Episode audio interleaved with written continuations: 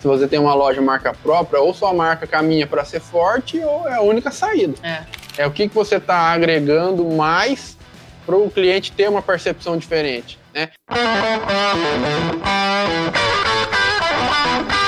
Eu sou Andressa Rando Favorito e esse é o Pod Moda, podcast que vai ajudar você que tem ou quer ter uma marca ou revenda de produtos de moda realmente lucrativa e com força de marca imbatível. Bora para mais um episódio? Bom dia! Bom dia a todos que estão aqui conosco em mais um episódio aí do Pod Moda, o seu podcast para ter um negócio de moda lucrativo. Eu sou Andressa Rando Favorito. Estamos aqui, como sempre, hoje acompanhada da nossa Alana Alves, da equipe Moda de Sucesso. que vai estar acompanhando o pessoal que está ao vivo aqui com a gente, com perguntas, você que está acompanhando ao vivo. E estamos aqui hoje no episódio de número 021, onde a gente vai falar com a Dissote, que é uma marca de alfaiataria masculina, e conhecer o caminho dessa marca própria, que levou a 22 lojas e franquias em quatro estados brasileiros. Estamos aqui com o Luiz Sotti, que é empresário e trabalha na Dissote aqui desde os 15 anos de idade passando por todas as áreas da empresa e atualmente atua como diretor de operações da marca. Hoje a Dissote tem, como eu falei, 22 lojas em operação entre os estados do Paraná, São Paulo, Minas Gerais e Pernambuco, e é uma marca com um grande DNA aí de alfaiataria masculina e passou por uma longa trajetória para chegar aqui, uma trajetória de décadas já, né? Luiz, seja bem-vindo, bom dia. Bom dia, Andressa. Obrigado. Um prazer a gente estar aqui hoje compartilhar um pouquinho da, da jornada. Muito bom te ter aqui, Luiz. Então, conta um pouco da Dissote, como ela nasceu lá atrás, como foi evoluindo isso, quando você entrou, quando você era adolescente, conta mais para o pessoal conhecer um É. pouco. Se- vamos começar um pouquinho pela história, vou passar de maneira bem rápida, mas a história da Dissote basicamente é o seguinte: o Reginaldo, meu pai, ele começou na época vendendo gravatas, né? então ele vendia gravatas para as lojas, ele representava uma marca de gravatas.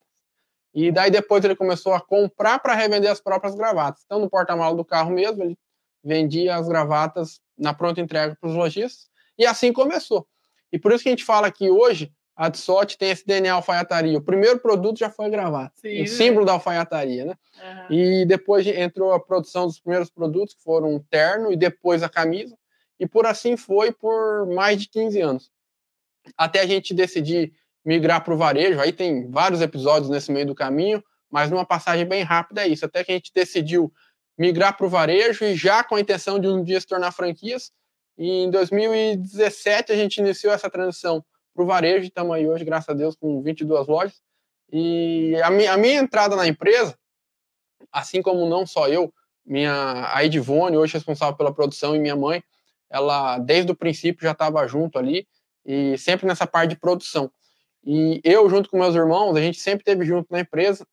Eu, desde os 12 anos, é, às vezes chegava a camisa, tinha que ajudar a contar, enfim, então assim que começou. E Não era nem com 15, então é, era antes. Era antes. Aí, com, com 15 anos, a gente já começava a ter mais firmeza, trabalhar todo dia, depois da escola e tal. Uma fase muito gostosa que eu não me arrependo nem um pouco. Então, é, fez a gente ganhar experiência mais cedo, a gente está conectado com o negócio mais cedo.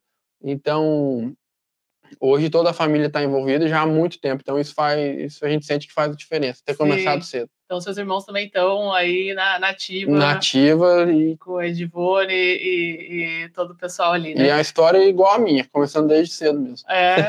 Então, ali, você contou, né, começou com, com as gravatas ali, falou que várias coisas aconteceram. A gente quer saber essas várias coisas Aham. que aconteceram aí. Aham. Então, antes do varejo, como que vocês funcionavam entre a história da gravata e quando começou os ternos? Como que vocês vendiam antes de ter essa loja de varejo de vocês? a gente trabalhava sempre na pronta entrega. Então, a gente tinha a produção de terno camisa, então chegava, a gente tinha um, um depósito onde atendia os clientes do atacado, os clientes multimarcas, Uhum. assim.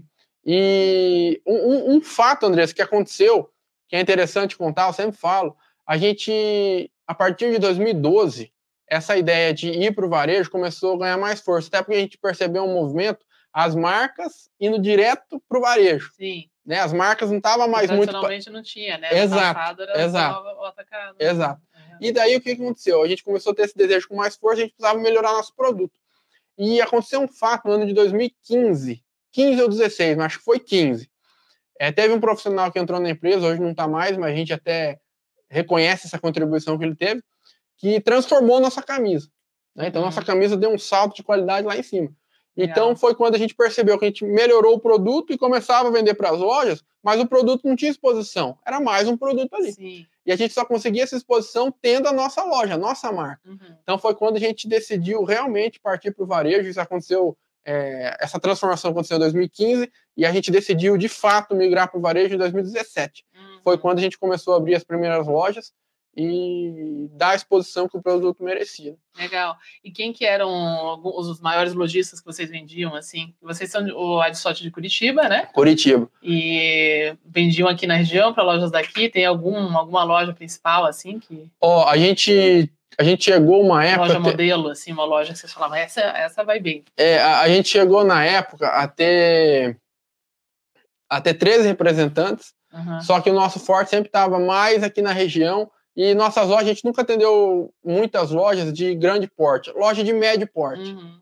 mas a gente tinha, no interior tinha umas lojas bacanas, é, tinha uma loja é, no interior da cidade de Campo Mourão, bem alfaiataria, que isso eu Uhum. lembro que o nosso produto girava bem, e aqui também em Campo Largo, uma loja muito forte ali, que a gente vendia bem também, que era, é uma loja mais completa, essas lojas que tem de tudo, mas tem a seção masculina. Sim, sim, sim. E é uma loja que a gente vendia bem também. Acho que, que vem na minha cabeça de memória, Lapa também, tinha um cliente na mesma Legal. história, uma loja com tudo, mas no, no, na no setor masculino só tinha muito bem. Uhum. E era, era mais assim nossos clientes, mais, mais clientes médios. Assim. E você identifica que essas lojas que iam bem, vocês faziam um trabalho diferente? Como, por que, que umas iam bem e outras não, assim, nessa época? O, o nosso produto na loja, É, Andreas, para ser bem franco mesmo, eu acho que aí estava mais ligado ao proprietário da loja do que nós mesmos. Que Aham. poucas ações a gente fez na época de atacado, a gente fa- fazia poucas ações assim de PDV mesmo, sim, sabe? sim. Então A gente lá- na, no- na visão, Isso, na, na, isso. né, na mentalidade do, do Isso mesmo. cara Isso mesmo, que viu a tua marca ali como Isso, potencial e tudo mais, né? isso mesmo. E aí, bom, daí vocês começaram com varejo, então, para quem está em Curitiba, conhece Curitiba, né? Vocês têm a loja principal é aquela da Praça Osório, né? A gente tem na Praça Osório, Uhum, no Bacaxiri, na esquina da, da Erasto Gettering com os Estados Unidos, uhum. e no Angelone do Água Verde, Sim. na galeria ali antes do mercado, né? São pontos bons em bairros Pontos bem bons. distintos. Aliás, Isso. um prédio lindo que tem ali na da Osório, um prédio antigo. Isso. Tirei foto nos meus stories aí esses dias com vocês. E aí, lá pelas tantas, quando foi acho que 2020, Aham, vocês tomaram a decisão de entrar no modo de sucesso próprio. isso. Né? Como é que foi isso? Eu lembro quando vocês iniciaram, a gente tinha uma situação de markup, etc. Isso. Mas o que, que foi a motivação ali? Qual momento que vocês estavam vivendo naquela época para fazer sentido entrar no curso? Ó, primeiro que a gente estava num momento de, de pandemia, então tudo teve uma transformação ali e a gente a gente achava que o nosso markup estava bom. Uhum. Né? E, Até era, que- e era bem suficiente. né? Isso, isso. Uhum. Até que você vai ver que não tá tão bom assim. né? Então foi uma conquista que a gente teve, junto com os aprendizados, a gente foi evoluindo até ter um markup saudável, né? Para a Uhum. operação rodar rodar justinha. Sim. E essa época, então, quando vocês vendiam no, no atacado, antes de ir para o varejo, o, teu- o markup era menor, né? vocês Menor. vendiam. Uhum. Aí vocês deram uma ajustada quando foram para o varejo, mas não, não suficiente, né? Isso, exato. E não com- suficiente pro. É porque quando você está no atacado, a hora que você olha o markup do atacado para o markup do varejo, Parece você acha que que, é meu melhor. Deus, É. né? Porque uma coisa que a gente sofria de uma, numa, até depois até numa altinha proporção, que era inadimplência. Ah, não, no varejo não vou ter inadimplência e beleza, olha esse markup. Só que o custo do varejo também é, É outro. absurdamente alto. Você tem aluguel, você tem funcionário, marketing, Sim. você tem que fazer, né? Então é, são outros custos também. Então, a princípio você se engana, né? Na hora que você Sim. vai para essa migração, mas não é. Você começa a ter outros custos. né? Sim. E aí, nessa época, quando vocês entraram, vocês já tinham as três lojas, né?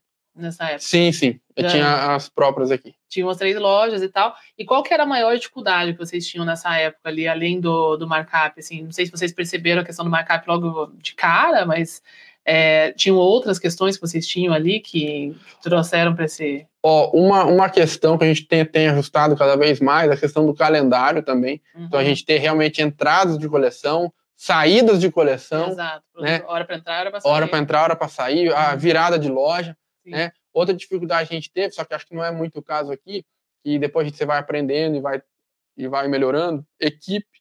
Né? Então, Aham. como manter uma equipe, motivar uma equipe, técnica para a equipe ganhar mais, mediante. Se você ganhar mais, sua equipe ganha mais, de maneira Sim. que não te.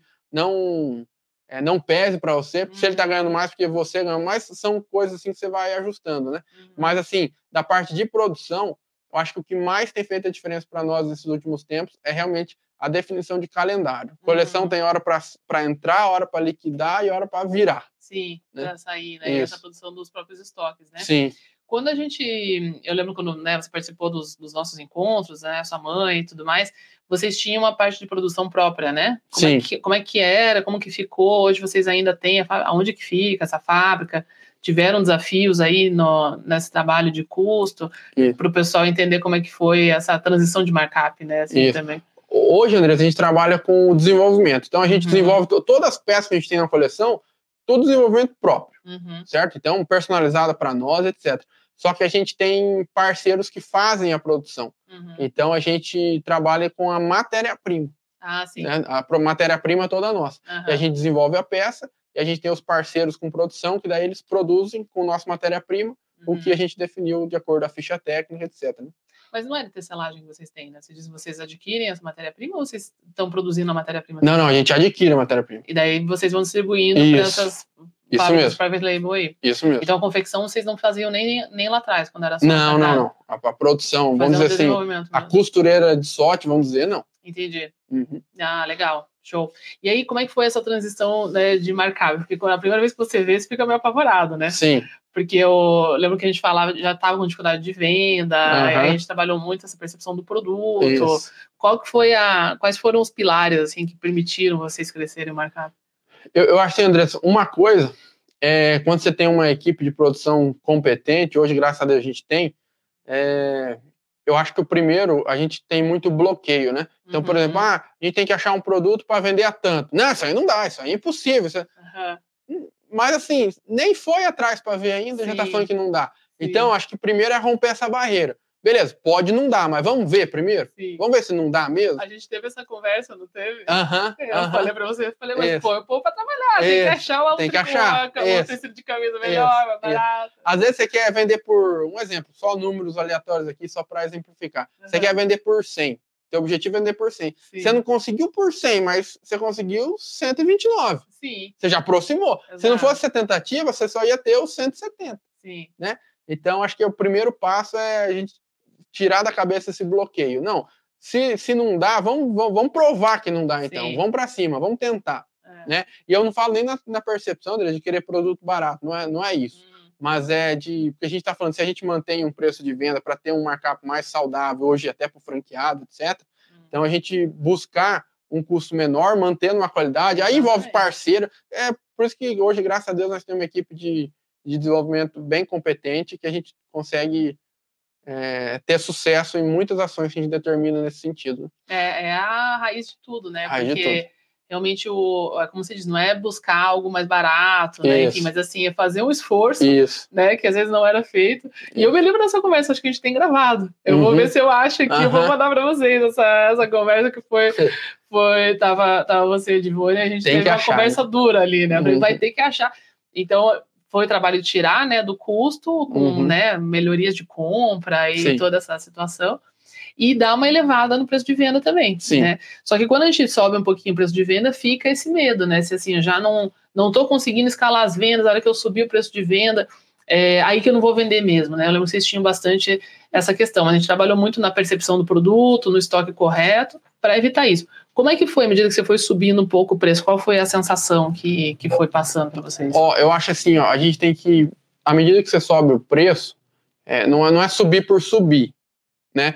Primeiro começa isso, mas assim, é o que, que você está agregando mais para o cliente ter uma percepção diferente, né? Então isso passa por tudo, passa por uma loja bem planejada, uma loja bem arrumada, Sim. uma loja cheirosa, um atendimento diferenciado. Hoje nossas lojas têm alfaiataria sem custo. Então o que, que você faz para que o cliente, à medida que você subir um preço, por exemplo, não é porque você subiu por subir. Você subiu, hoje em dia a gente teve até, que você colocou naquilo. no- nos né? últimos anos, até o efeito pandemia. Aí foi Sim. um boom total, né? Aham. Mas o que, que você agregou junto com isso para o cliente essa percepção, porque uma coisa é valor, outra coisa é preço, né? Uhum. O que, que você fez para aumentar o valor do produto? né? Uhum. Então, hoje na nossa loja a gente preza muito o atendimento, que a gente entende que o nosso público é muito fiel ao atendimento, muito fiel. E e a parte da alfaiataria sem custo também. Uhum. São dois valores que a gente preza muito e a gente tem divulgado, procurado divulgar isso, colocar cada vez mais valor em cima disso. Uhum.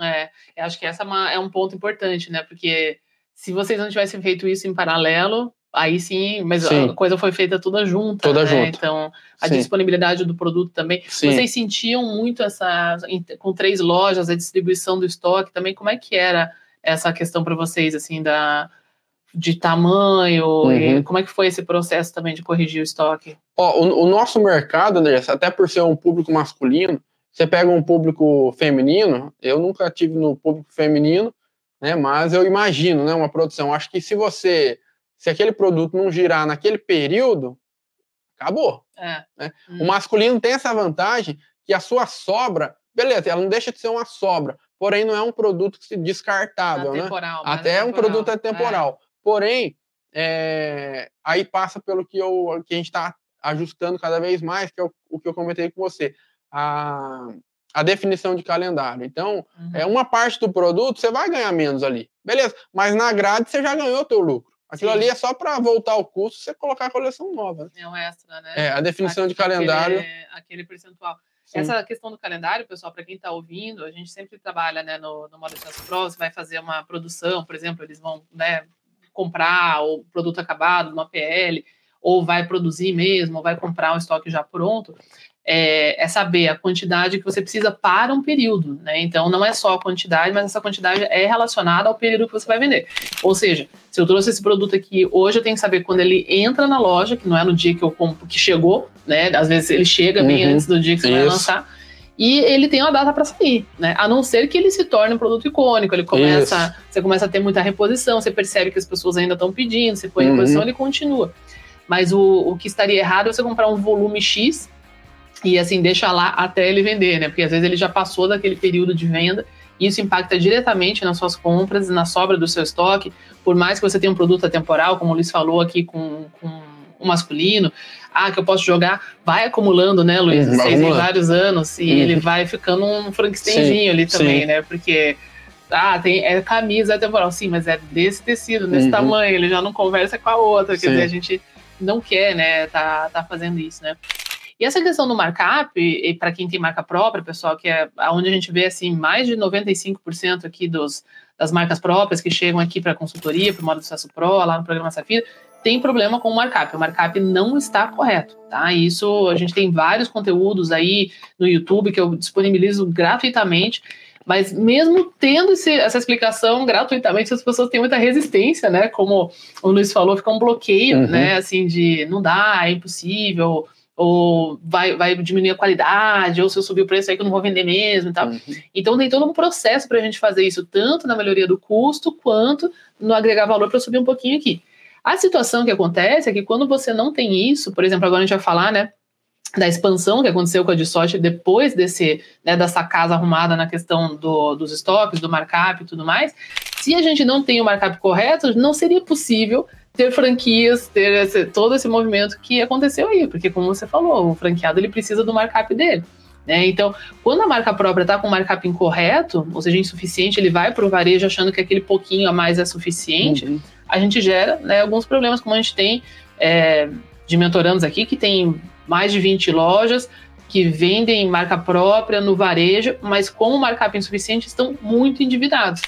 Né? E, então as pessoas não, elas subestimam muito o custo né, do, Uhum. do varejo, né? Uhum. Que, porque quando você vende no atacado, Sim. se você explica um pouco para a audiência que está ouvindo que não tem marca própria ainda, qual que é a diferença fundamental? Você está vendendo ali no atacado como faziam antes e do varejo? Questão de custo, enfim, por que você precisa de mais markup? Ó, na...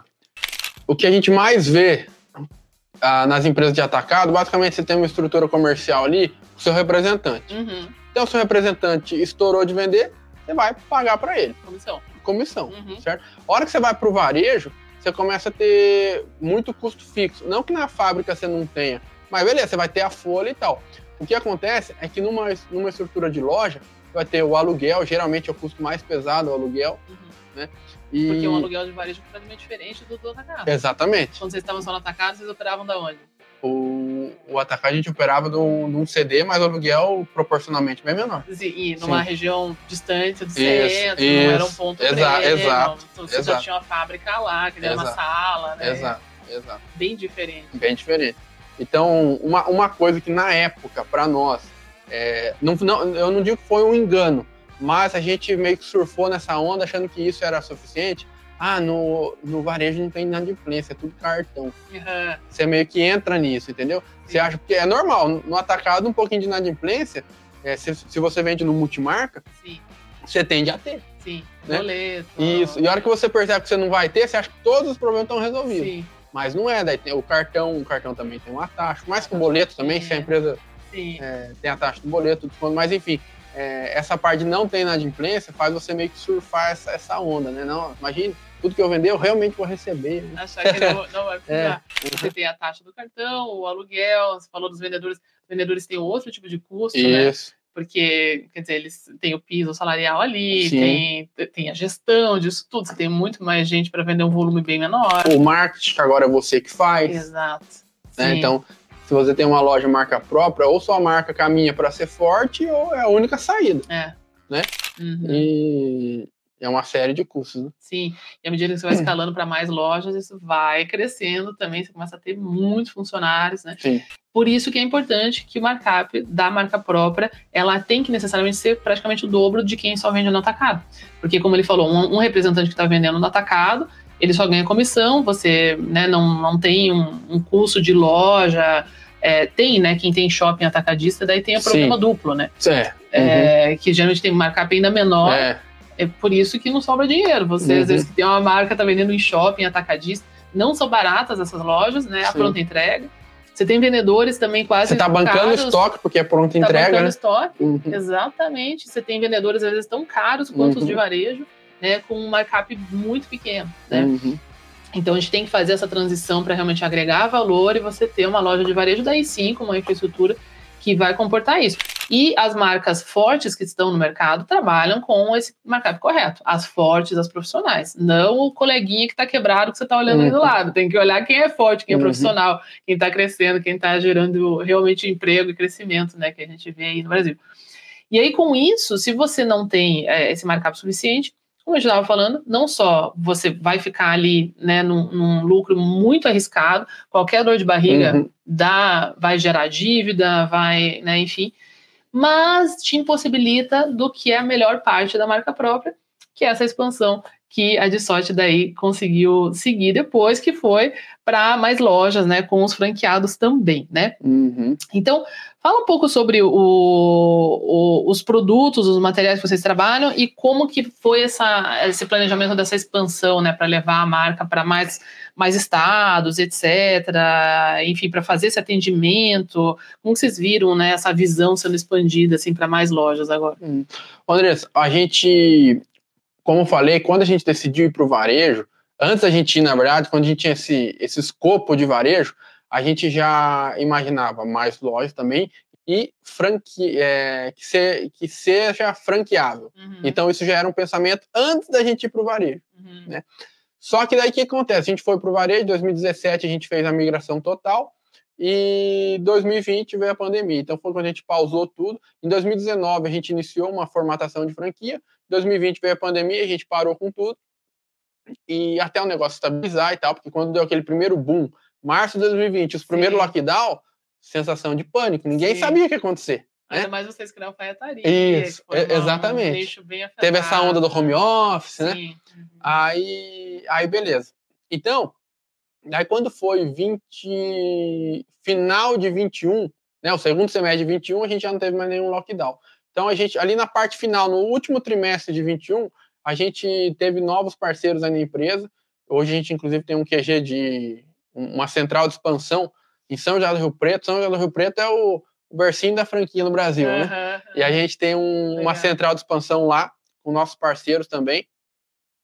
E, e nesse último trimestre de 21, a gente colocou de novo para rodar esse projeto de franquia, é, validamos ainda mais nossa formatação e etc. E em 22, em fevereiro de 22, a gente estava realmente pronto para vender franquias uhum. né? E foi quando a gente a gente iniciou a expansão e graças a Deus tem, tem fluído, tem dado certo. E hoje a gente começou em 22 com quatro unidades, né? Hoje a gente está. Não, não, quatro, as quatro próprias, né? Que tinham as três lojas, daí. E tinha lá, lá em São José do Rio Preto. Ah, que foi né? essa do, do berço da franquia. Isso, hoje ela virou uma franquia também. Uhum. Só que na época ela era própria, né? Uhum. E, e ela tá lá até hoje. E ela, a gente inaugurou ela em julho de 18, uma loja já antiga. Uhum. E, e, a gente iniciou a expansão de franquias, hoje a gente está com 22. Sábado agora inaugura em Ponta Grossa, quem estiver escutando aí. Ah, legal. E, e semana tem... passada inaugurou outra, né? semana passada. Não, não, a gente, a gente, teve no último mês, a gente inaugurou Uberlândia e Guarapuava. Uhum. Agora a gente tem na fila aí para inaugurar Ponta Grossa, João Pessoa, Paraíba, mais um estado. Legal. E São José dos Campos. Show. Frutal, Minas Gerais, cidade boa. E, bom, tem, tem seis aí na fila. É. Vai para o quinto estado já. Vai para o quinto estado. Que legal. Uhum. Bem legal. E as primeiras começaram como? Quais foram as primeiras?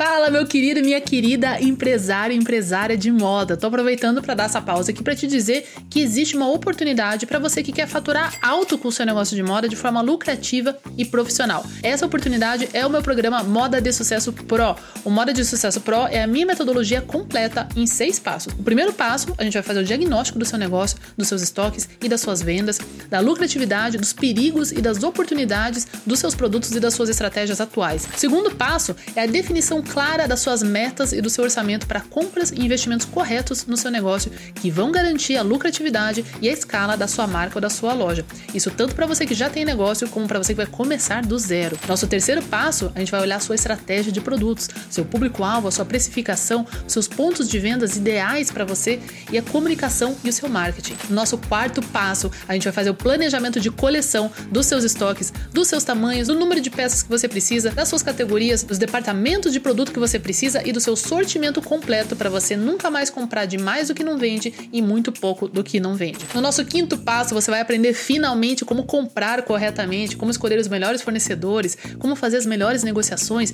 e receber o seu estoque no prazo e no preço correto dos seus produtos.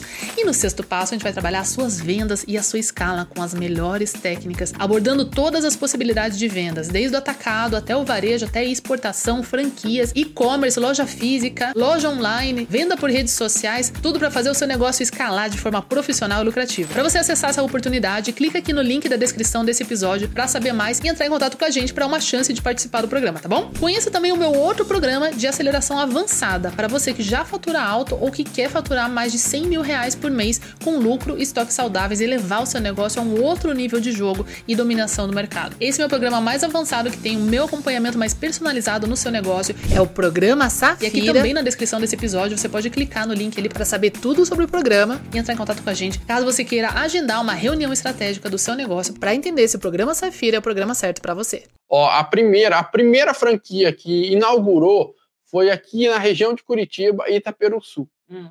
né? Então, é, Itaperuçu, uma, quem aqui de Curitiba conhece, tem Rio Branco do Sul, uhum. Itaperuçu é depois de Rio Branco, né? Uma cidade pequena, 30 mil habitantes, uhum. mas aí está muito ligado a a, a capacidade ali do franqueado de vestir o negócio, de porque é uma parceria, né? Então Sim. você faz a marca crescer, mas ali na ponta o franqueado, é, seja ele operando ou ele tendo o gerente dele, ele tem que ser capaz de transformar tudo isso em percepção para o cliente. Sim, sim. Né?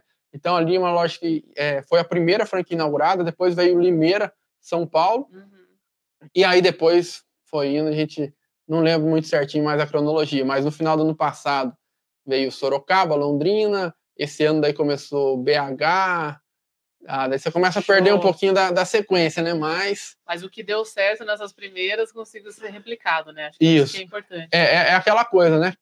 Quando faz o trabalho certinho, loja nova não tem milagre. Você vai sofrer um pouquinho, até a sua própria adaptação, Sim. né? A loja nova, o público é novo, tudo existe um encaixe. Uhum. Mas se você tiver paciência, fazer o trabalho que tem que ser feito é, com constância, a, as coisas vão se encaixando e vai fluindo. É o que aconteceu com nós. Sim. Nós próprios. E quais, assim, quando a gente entra, né, com, com atacado, até para quem tem marca própria e vai é, começar com atacado, vocês já tinham há muito tempo, desde a época né, do seu pai, em outro formato também. Mas a gente fala sobre como é importante, né, o dono da marca nessas primeiras, as primeiras são importantes, né? Sim. Você valida Uhum. um, um formato que funciona. Isso, né? isso. E assim, estar junto, ir lá visitar, etc. Fala um pouco sobre o envolvimento de vocês nessas, nessas lojas, com os donos dos franqueados, né? Até como que foi essa, essa ponte, né, para encontrar esses franqueados, existem Uhum. feiras, né, no Uhum. Brasil de franquia. Conta um pouco para o pessoal que tem essa, essa ideia, tanto de abrir a franquia também, né? Onde que ele vai para Uhum. escolher uma marca, né? Sim. Andrés, ó, o primeiro, o envolvimento que você citou, isso é fundamental. A gente sempre teve muito envolvido no negócio, muito envolvido. Eu já, não só eu, quando eu falo eu estive muito envolvido, eu falo nós, toda a família teve sempre muito envolvido, muito, muito, muito mergulhado no negócio mesmo. Quando inaugurou a primeira loja aqui de Curitiba, é, varejo, quando a gente migrou para o varejo, a primeira loja de Curitiba, eu, eu fui ter um dia que eu não fui para a loja, eu lembro que foi até engraçado, que o primeiro dia que eu não fui para a loja, eu, eu até, nossa, faz tanto tempo que eu venho todo dia para a loja, né, e a loja abria domingo a domingo. Olha, Né? sim. Aí eu, eu lembro que eu até, fiz a conta, deu 60 e deu eu, não- 65 dias aproximadamente. Então, 65 dias eu estava indo para a loja todo dia, da abertura ao fechamento. Então, assim, e, e eu sou grato por isso, Uau. porque foi o que percebeu, é, foi o que me é, fez, o que acelerou, o que talvez eu ia demorar, sei lá, seis meses, Sim. um ano para aprender, nessa imersão de 65 dias reduziu tudo. Então é importante, tem que se envolver de verdade. Uhum. né? Isso é muito legal. Saber, né, isso. Ter essa, essa clareza, né? Porque às Sim. vezes o pessoal acha que é fácil. Vai ser fácil cada vez mais à medida que o negócio cresceu. Você tem as Isso. franquias, que E- o valor do negócio cresceu absurdamente, E né? que você coloque pessoas competentes né, na- Sim. nas devidas funções. Uhum. Então, daí, com as franquias, como que, que foi para colocá-la no mercado, né? Efetivamente, Ó, assim. A gente teve um, como eu te falei, a gente teve em outubro de 21 a entrada desses parceiros da empresa, Uhum. né, na parte da expansão e da implantação, que Uhum. antes do franqueado inaugurar, o primeiro contato dele é com a expansão. Depois ele assinou o contrato, começa a implantação dele, parte de Uhum. projeto, procura de ponto, caso ainda não tenha, etc. Aí, então, hoje em São José do Rio Preto, acontece a expansão e a implantação, com esses parceiros que foram fundamentais para a nossa expansão. Uhum. Hoje eles estão dentro do negócio, Legal. certo? Uhum. E então foi isso. Então, a parte de. toda a parte de expansão, aí o que necessita para uma expansão, desde os detalhes mais técnicos, né? Sim. Tráfego pago, uma landing page, foi tudo responsabilidade eh, da expansão, desses novos parceiros que entraram na empresa. Uhum. E Específico de franquia, né? específico de franquia. Aham. Então, e foi, e foi assim que daí, daí a gente ganhou mais, não vou dizer agilidade, mas a gente ganhou mais know-how. Porque Sim. a gente tem o know-how da operação, a Sim. gente tinha o know-how da operação, mas não da expansão. Sim, né? Que dentro da franquia são esses dois know-how. Você tem que ter o da operação para saber orientar o franqueado sim, e você também tem que ter o know-how da expansão, senão você não alavanca. sim, sim. E eles tinham esse know-how da expansão, então foi quando a gente fundiu e o negócio fluiu. É. E aí a primeira loja, vocês altamente participativos ali, como Sim. sempre, visitando, Sim. além desses, desses parceiros, né? Isso. E agora também a gente está com. é, a gente foi melhorando a equipe, hoje melhoramos o pessoal de marketing, Uhum. é, da operação também, tem uma pessoa hoje só para dar suporte, enfim, então a gente, a gente vai melhorando. Tem uma Uhum. plataforma nossa hoje, é, onde o franqueado consegue ter os cursos para ele assistir quantas vezes ele quiser, ele, ele abre chamado para comunicar alguma situação mais específica que ele precisa, todo o material de marketing a gente disponibiliza lá, é, comunicado sai por lá, então a gente tem uma, uma estrutura assim bem profissional mesmo, bem, bem, Legal. bem organizada, né? Muito Organizada. bom, muito legal isso, né? Porque a gente começa validando, né, algo que funciona e quando tá Uhum. dando certo, você expande. Eu me lembro em várias marcas que, né, onde eu trabalhava como marca, que foi, né, foi trazido o projeto de franquia e vinham às vezes esses parceiros, né, como você disse, ou iam assim, em Uhum. feiras, etc, né? E, e para a gente era muito importante, eu acho que assim, a franquia, a gente percebeu isso em algumas marcas, ou até de, de clientes, alunos aqui do Modo Acesso Pro, ela vem para expandir. Só que a Sim. gente tem uma questão que eu sou muito, eu protejo muito, que é assim, você expande algo que está dando certo e você pode expandir um erro também Isso. que já caiu aqui no, no Safira também, já muita gente que, que, como eu disse, que é grande, que foi para essa expansão com um markup incorreto, com uma gestão de estoque completamente bagunçada, daí você Uhum. replica múltiplas vezes Isso. aquele problema. Né? Então, estar com a casa organizada antes te permite depois ir para a expansão. Então, Uhum. você que está pensando em, poxa, se eu abrisse uma segunda loja, e aumentar meu faturamento, ou o próprio e-commerce, Uhum. né, que muita gente tem essa... Vocês têm e-commerce também, né? Tem, né? Tem, é, ah, eu vou abrir o e-commerce, daí eu vou vender muito para o mundo inteiro e tal. Primeiro que não é assim, você tem que ter uma operação de vendas ali Uhum. também, gerar lead. Olha só, o e-commerce né? é a loja que ninguém passa. É, exatamente, exatamente, exatamente. Então, essa ilusão de você ter o e-commerce, você vai acordar o então de venda. É isso. Não funciona assim, você tem que pôr um gestor ali, Isso. assim como você põe numa loja, Uhum. ele tem custo igual, Uhum. né? Quando que vocês entraram no e-commerce? Vocês já estavam no Ó, Pro? Em, 20, em 21. Ah, já estavam. Em 21 inaugurou o e-commerce, só que daí muitos processos e tal. Agora que a gente fez, que a gente entrou com mais foco mesmo, até o e-commerce é responsabilidade do Leonardo, que é meu irmão, né? Uhum. Então ele cuida da parte logística e e-commerce. Então é que a gente entrou melhorando tudo, já faz uns seis meses que a gente entrou com mais força mesmo. Uhum. Porque o e-commerce também não estava conversando com a loja, então muito produto tem na loja É. e não tem no e-commerce. E daí existe algum, alguma, alguns bloqueios, vamos dizer assim, ah, mas a loja própria pode reclamar porque o cliente vai comprar no, no e-commerce ou franqueado. Existe uma coisa que a gente não consegue ir contra, que é o comportamento do cliente. Uhum. Hoje o cliente ele vai pesquisar online, ele vai físico, um vai comprar sempre online, outro vai comprar só físico, outro vai ser misto. Então não adianta você querer mudar essa É onda que é muito né? maior. É omnichannel. Se É. você não, não tá melhorando seu e-commerce, tua marca que tá perdendo. Se a marca tá perdendo, o franqueado tá perdendo, a loja própria tá perdendo, tá todo mundo perdendo. Então, às vezes, tem alguns bloqueios que vêm, mas a gente tem que pensar o que está por cima disso. O que está por cima disso é o comportamento Uhum. do consumidor. Isso é muito além do meu bloqueio. né? Então não adianta ir contra isso. Excelente, acho que isso. ah, Eu fiz até uma palestra semana retrasada lá em Goiânia sobre o Omnichannel, e é isso. As pessoas Uhum. não, não é um contra o outro, um apoia Isso, o outro. é, exatamente. Porque o que a gente quer é que quanto mais, mesmo Uhum. que o, vamos dizer, o cara é franqueado. Aí, não, eu Isso. quero que ele compre na minha loja. Uhum. Só que quanto mais a tua marca vende em Isso. vários locais, Isso. como você estava falando antes da gente começar o episódio aqui, né? Vai dando peso para a marca, né? Isso. Uma marca que está tá sendo vista em várias cidades, etc. Então, um ajudando o outro só faz com que, né? E, e o preço é o mesmo também, né? E outra coisa, hoje você pega, hoje você pega uma loja, ah, não, essa loja só, é, essa marca só vende físico, essa marca só vende online. Pô, essa marca vende os dois. Você tem opção online. Qual a chance de você relacionar com essa marca? Essa marca que vende nos dois é maior. Exato. torna uma marca mais fácil, mais acessível. Ah, onde eu quiser, na hora que eu quiser. Tem na minha cidade também, tem online também. Se eu comprar aqui, eu posso trocar ali. Sim, Sua marca começa a ser mais fácil e você, já, você quebra muitas objeções de venda aí para o cliente também. né? exatamente, exatamente, exatamente. Muito bom isso.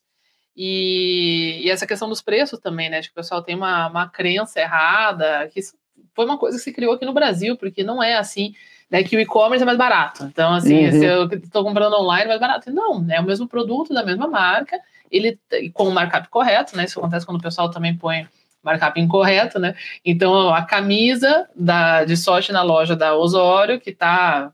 Quanto tá uma camisa de vocês? Cento e, Ah, hoje tem de 200 até 400. né? Então, tá 200 lá, Aham. e aí no e-commerce também tá 200, e na Isso. outra loja lá de Pernambuco também vai estar 200, a Isso não aí. ser que seja uma de uma coleção antiga, que tá Uhum. numa, né, numa, num- numa ação específica ali, Isso. pontual, né? Mas jamais você vai ter no e-commerce a 120, na loja física Uhum. 200, aí sim seria errado. Exato. E quem está praticando isso é quem está fazendo errado, quem está com o markup errado, assim como o atacadista, que vende no varejo pelo markup errado. Então, essas são as pessoas que não são profissionais e que não estão ganhando dinheiro, que estão reclamando da, da economia, que não estão, não, não estão corrigindo o que elas estão fazendo para ter um resultado de uma marca profissional. Então, aqui na Pode Moda, como vocês sabem, vocês aprendem o que tem que fazer para ter um negócio profissional. E não é vender roupa, é ter uma marca, uma loja, uma rede de varejo de produtos de moda realmente lucrativo e profissional, certo? Eu queria saber um pouquinho mais sobre a sazonalidade que a gente falou no começo, de como saber diferenciar a coleção que vai entrar de inverno, verão, para a marca de alfaiataria, que é um pouquinho, assim, não muito forte do tecido, muito, muito a modelagem. Mas queria saber como que você faz essa sazonalidade. O então, é, dentro do que eu estava falando lá no começo, aí a importância de um calendário bem definido que a gente está ajustando cada vez mais. Né? A gente está passando agora por mais uma transição que é visando ajustar mais ainda esse calendário. É, isso que você falou está totalmente ligado ao calendário. Então você tem que saber quando o produto vai entrar, quando você tem que desenvolver, quando você tem que produzir, quando tem que estar na loja, quando tem que liquidar. E o liquidar a menor parcela possível, obviamente, né? E, e, e, dentro disso, Alan, a gente tem, até a gente tinha uma linguagem na empresa que a gente está, a gente está numa fase lá, Andrés, que ó, não existe mais produto permanente. é, isso confunde a cabeça. O que, que, é o permanente, né? O permanente, na verdade, é aquele produto que ele vai estar tá no showroom de inverno e vai estar de novo no showroom de verão e vai estar de novo no outro inverno e de novo no outro verão. Ele, ele é sim um permanente. Por exemplo, a Tsot hoje tem que sempre ter um exemplo, marca de alfaiataria. Como é que você vai ter uma marca sem terno é, preto, azul marinho e grafite? Um exemplo. Exatamente. Três cores. Os Mas, clássicos. Os né? clássicos. Os clássicos. Ele vai estar tá em toda a coleção. Uhum. Certo? Mas então ele é um permanente de coleção em coleção. Então passa por isso. E até dentro da pergunta da Alana ainda, eu falei liquidar o mínimo possível, né? Porém, se você tem uma sobra, é, vamos pegar aqui os ternos, por exemplo, né? Terno costume se você tem uma sobra de terno, dificilmente você vai liquidar. Às vezes, se você, ah, não, vou aproveitar essa sobrinha aqui e fazer um chamariz para minha loja, beleza.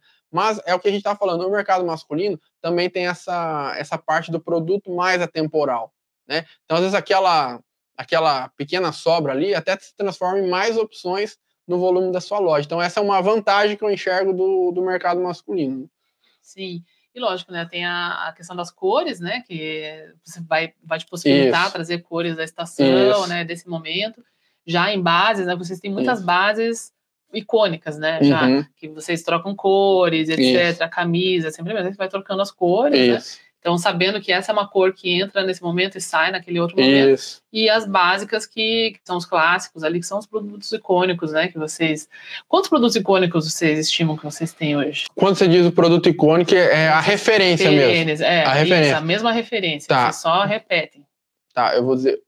Uma camisa, é certeza, até a gente teve bastante problema, como todo mundo teve agora na pandemia, na parte de suprimentos Uhum, mas já faz, já faz um tempinho que o mercado normalizou uhum. e é um produto icônico nosso que a gente acabou não tendo sempre, é, desde esse pós até 21, até começo de 22 foi bem complicado, né, André? Sim, Parte de matéria-prima e tudo. Todo os containers, né? Tava toda aquela isso, confusão, fio. Mas, ó, icônico, eu vou dizer que icônico, icônico, mesmo falando de referência, né? Não uhum. de categoria de produto. Quatro. Mesma referência. Quatro. Pelo menos quatro tem, icônico. E você tem noção de quantos por cento elas representam nas suas vendas? Ó, vamos lá. Se eu pegar costume, hoje os costumes representam, em média, uma loja pela outra, de 20% a 23% da venda. Uhum. Né, até 25%. Camisa, mesma coisa. Então a gente até fala que camisa e terno, e costume, né? Vai representar de uma loja de sorte hoje em torno de 40% a 50% da venda. Né? Então, dentro disso, eu considero dois ternos icônicos, uma calça alfaiataria icônica e uma camisa icônica mais ou menos uma metade do, do teu faturamento ali, né? Exato. E aí a, o controle dessa produção, da distribuição dos estoques, todas ficam com vocês. Isso. No caso de vocês, as é, franquias, elas têm liberdade de comprar ou não o que elas quiserem, ou vocês que ditam os produtos? E, então, a gente já, a gente já, já desenvolve o showroom já com, esse, com o nosso know-how. Uhum. Né? Então, a partir do a hora que o franqueado vai para um showroom, ele já a gente está iniciando agora esse movimento de showroom. A gente trabalhava no outro formato, uhum. mas agora para ficar melhor logisticamente, até para o franqueado definir melhor o calendário dele, por N outros fatores também internos para melhorar, a gente migrou agora, estamos migrando para o modo de showroom. Uhum.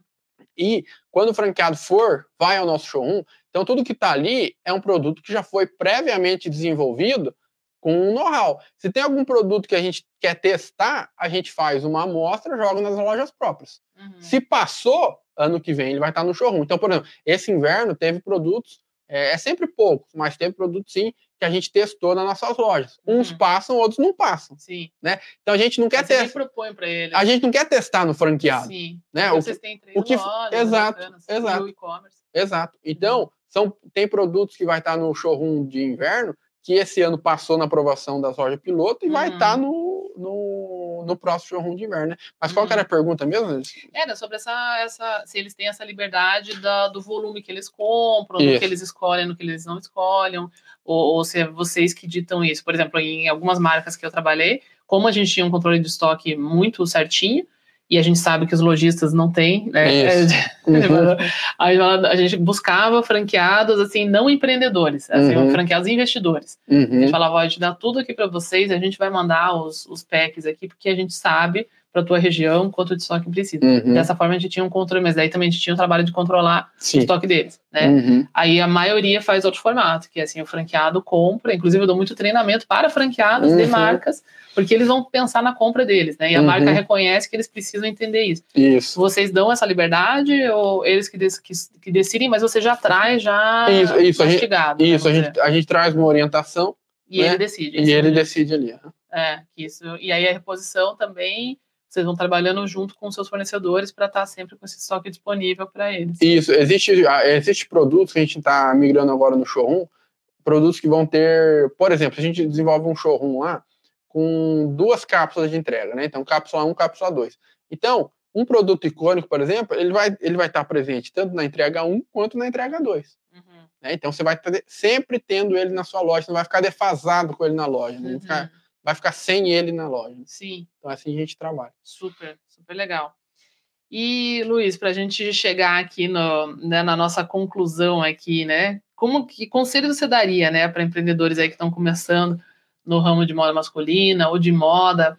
Quais seriam assim três dicas que você pode ter aprendido, inclusive, com seus pais ou na sua própria trajetória, né, para estar onde vocês estão hoje, não estar, né, naquelas estatísticas das marcas que Uhum. morreram, enfim, que quebraram e Ó, eu vou, eu vou dizer o seguinte, Andrés, é, conselhos assim de alguém que ainda está buscando crescimento cada vez mais. A gente tem, a gente tem muito mais ainda a crescer do que já cresceu, Uhum. entendeu? Mas assim, ó, é, conselhos até que a gente vê da origem da empresa através dos meus pais, né? Tem que ter paciência e persistência e resiliência. E não é aqui um discurso vazio de coach, não, não é isso. Mas é verdade. Sim. né? Tem que ter Sim. paciência, isso. né? paciência, é, resiliência e persistência. E, e- e se eu fosse dar um conselho bem técnico mesmo para uma loja, eu acho assim, ó, não deixe de valorizar a equipe. A equipe é, é- é muito importante. Estoque é o seguinte, exagero faz mal, só que o, o exagero para menos também faz mal. É, sem estoque não, Não, tem, tem venda. venda. Então não adianta você querer vender 100, se teu estoque estatisticamente está mostrando que o máximo que você consegue é 70. Então, estoque demais faz mal, mas estoque de menos também faz mal. Invista no estoque também, não tenha medo. né? Tá certo. Uma coisa que a gente quebrou o paradigma também, a gente tinha, é, não, não que tinha, a gente tinha medo, mas eu vou, eu vou jogar essas palavras aqui só para dar um, um, um toque, assim, né? É, tentar exemplificar o que eu quero dizer. A gente tinha medo de produto, né? Uhum. Ou você não pode, ter, o lojista não pode ter medo de produto, você tem que ter produto mesmo. Né? Se chegar no momento ali que você tem que controlar um pouco, faz parte, você vai analisando tua gestão e tal. Mas não tenha medo de produto, é, tenha uma equipe capacitada e faça com que sua marca seja reconhecida cada vez mais e invista num brand, que é um processo que a gente está agora, não vou dizer que iniciando, porque a gente já iniciou faz tempo, mas agora a gente está dando uma outra conotação para ser mais forte ainda. Então invista no, no, brand da sua marca. A gente percebe que o brand, o brand resolve muitos problemas, né? Sim. A marca uma vez forte. Que, uma vez que o produto está bem claro, É, né? isso. Também que vocês tinham essa. Uhum. é, acho que é, é super bacana que você trouxe, né? Do, do ter medo de produto. Vários alunos comentam isso, eu tinha medo de comprar. Isso. Né? E assim, o medo vem de não saber o que, que você compra, Isso. Né? Na verdade. Então, assim, quando você tem a Uhum. clareza que vai se desenvolvendo ali, Uhum. aí você vai com, com segurança. E aí, tendo essa clareza do, do produto já com mais profundidade, o branding vem mais fácil Isso. também, porque o branding Exato. é assim, quem eu sirvo, o que eu Uhum. vendo. Então, se tá tudo muito inseguro ali, você às vezes pode até desenvolver um branding errado, Uhum. baseado em coisas que na verdade não é o Isso. teu, teu core business, né? Uhum. E vocês fortalecendo ali de baixo para cima, assim, ficou né, uma, uma pirâmide muito bem estruturada, ficou muito feliz. E Luiz, eu quero aproveitar para dar para vocês, Oh. então, essa a sua placa do Moda de Oh, Sucesso Pro aqui, obrigado. vocês que são da Fibra Seda, alunos aqui Obrigado. do, do Moda de Sucesso Pro. A gente tem a nossa categorização. Ah, vamos olhar ali para a área ali, para dar um, um tchauzinho aqui dos nossos alunos, que é o seguinte: a gente tem essa categorização dentro do Moda de Sucesso Pro dos momentos do negócio. Né? A de sorte já era muito grande né, em, em faturamento com três lojas quando vocês entraram. Mas a gente preza muito por essa escalada, por saber em qual momento você está, e a de sorte é da fibra seda, que são negócios que faturam mais de 100 mil por mês, né? Muito mais do que isso hoje, já com as suas 22 lojas, né? Mas para a gente entender qual é o momento desse negócio, é que é muito diferente quem está nessa fase de quem está ainda faturando 10, 15, ou ainda lutando para chegar nos cinco dígitos por mês ali, né? André, assim, só uma, uma conclusão minha rapidamente. É, olha a importância de equipe, né? Se hoje eu tô, a gente está nesse momento aqui, nesse bate-papo, é porque existem na empresa pessoas competentes que o negócio está.